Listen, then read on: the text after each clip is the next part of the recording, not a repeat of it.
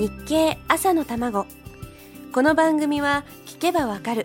読めばもっとわかる日経。日本経済新聞がお送りします。おはようございます。林さやかです。シルバーウィークの渋滞が気にならなくなる。気の長いお話をお届けしている今週の朝玉です。なんたって3億年かかって光が飛んでくる。遠い遠い星のお話でしたから。それに比べればほんの一瞬と言えるかもしれないお話。9月13日の日経によりますとグルジアの洞窟からおよそ3万年前のものと思われる糸が出てきたんだそうです。この糸は服になっただけではなく縄にして石器と棒を結びつけたり編んで袋を作ったりするのに使ったものと考えられています。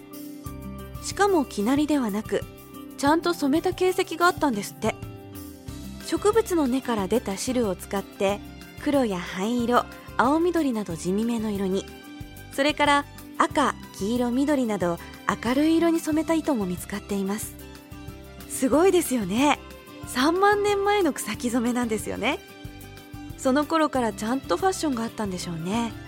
で3万年の時を超えてその服を私たちが見ているなんて素敵だと思いませんか？3万年の時に比べれば多少の渋滞なんて気にならないんですよね。やっぱりダメですか？じゃあ一気に時間を縮めましょう。世界を震え上がらせたアメリカの証券大手リーマンブラザーズが破綻してから1年が経ちました。ウォール街では次第に活気を取り戻してきているそうです。今回の不況は100年に一度の経済危機と言われました。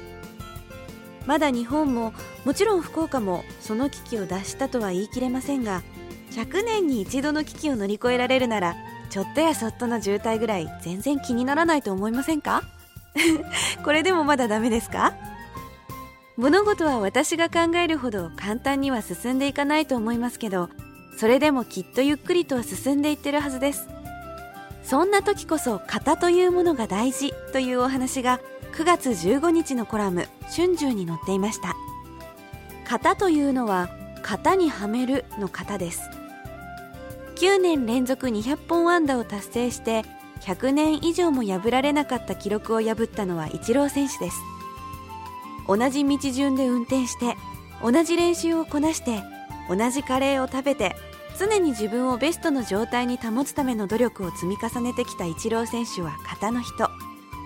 一本一本のヒットを積み重ねた結果が日本どころか世界中の頑張っている人たちに勇気を与えました。